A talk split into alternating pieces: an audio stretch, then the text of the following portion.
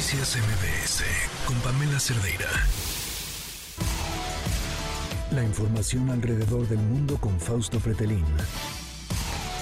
Fausto, ¿cómo estás? Muy buenas tardes. Hola Pamela, ¿cómo te va? Muy bien, ¿y tú? Muy buenas tardes, gusto en saludarte, buena semana. Cuéntanoslo todo.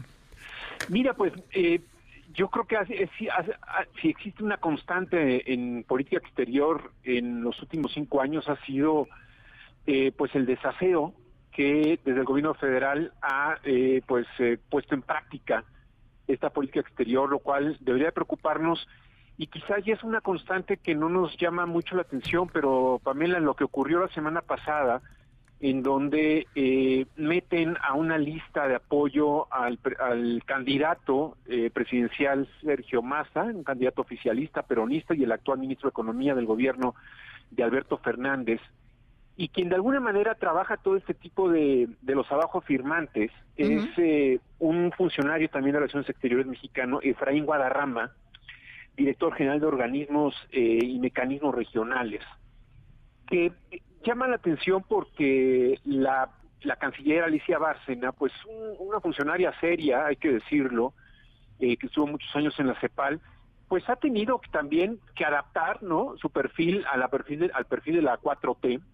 Eh, la vimos hace un mes eh, viajar a Venezuela para saludar al dictador Nicolás Maduro y su área de comunicación no nos avisó, nos enteramos porque Nicolás Maduro pues se debe de presumir todo intento de blanqueo de su dictadura y pues el hecho de que se haya reunido con la Secretaría de Relaciones Exteriores de México precisamente cae en ese en esa categoría. Y esta semana más bien a finales de la semana pasada en un manifiesto en apoyo a Sergio Massa entre varios personajes 45 personajes muchos de ellos expresidentes eh, aparece el nombre de Alicia Bárcena y también el nombre de Efraín Guadarrama en apoyo a Sergio Massa Inmediatamente Alicia Bárcena retira, eh, más bien, pues avisa que va a retirar su nombre de esa lista, lo hace a través de la red social X, eh, y quien no lo hace es eh, el señor Guadarrama, Efraín Guadarrama, que pues fue invitado a los Relaciones Exteriores por el entonces canciller Marcelo Ebrard. Y eso llama mucha atención porque si llegara a ganar Sergio, perdón, el, candidato Javier Milei el próximo domingo, pues estaría Efraín Guadarrama en la disyuntiva de presentar su renuncia porque él apoyó directamente a Sergio Massa. Creo que ha sido ya muy tarde el hecho de que Alicia Bárcena no le haya pedido la renuncia a este funcionario, porque no puede ser un porro, ¿no? De, de, Sergio Massa y sobre todo, pues eh, inquieta un poco esta idea de que lo mejor no es meterse en política exterior de otros países.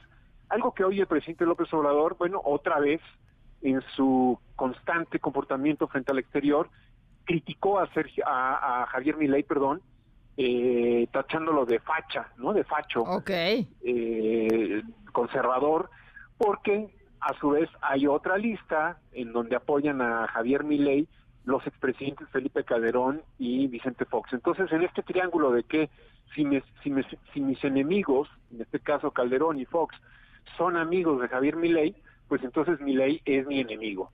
Y bajo esa constante, bajo ese criterio, pues el presidente López Obrador hoy criticó fuertemente a mi ley, que insisto, es favorito, es cerrada la contienda, pero no la tiene perdida. Es decir, podría ganar las elecciones en Argentina y el presidente López Obrador pues eh, tener que lidiar con él que, que me ay sí creo que es de las pocas en las que coincido con el presidente Andrés Manuel López Obrador es un personaje terrible no Sí, pero, pero hay que ser consecuente con lo que dices que haces, que ese es el tema.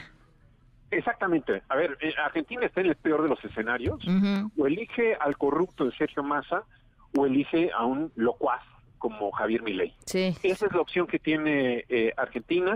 Habrá que ver el, voto en blanco, en, en, qué porcentaje se va a ubicar.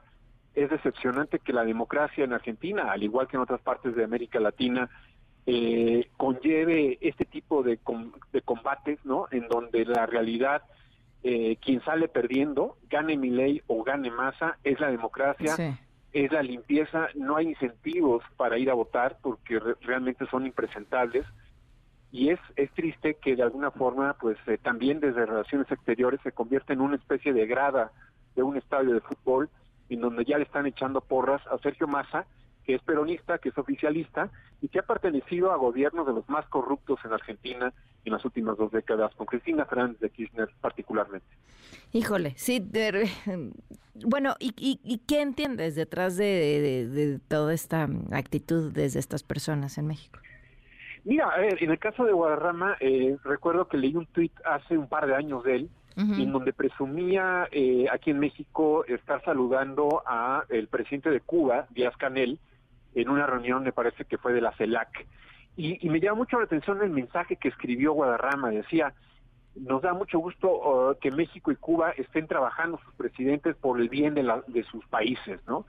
Y no tenía ni, ni un par de meses, me parece, si no me recuerdo, que Díaz Canel mandó con garrotes a su policía para, pues, eh, disipar estas manifestaciones que se levantaron en contra de él, eh, de jóvenes cubanos que quieren la libertad en su país.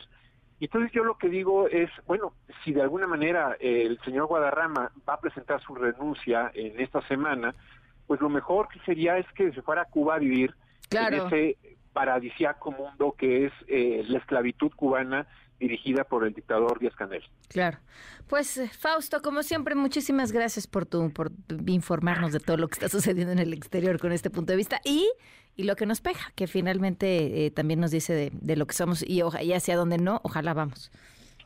Ojalá no. Muchísimas, exacto, muchísimas gracias. Noticias MBS con Pamela Cerdeira.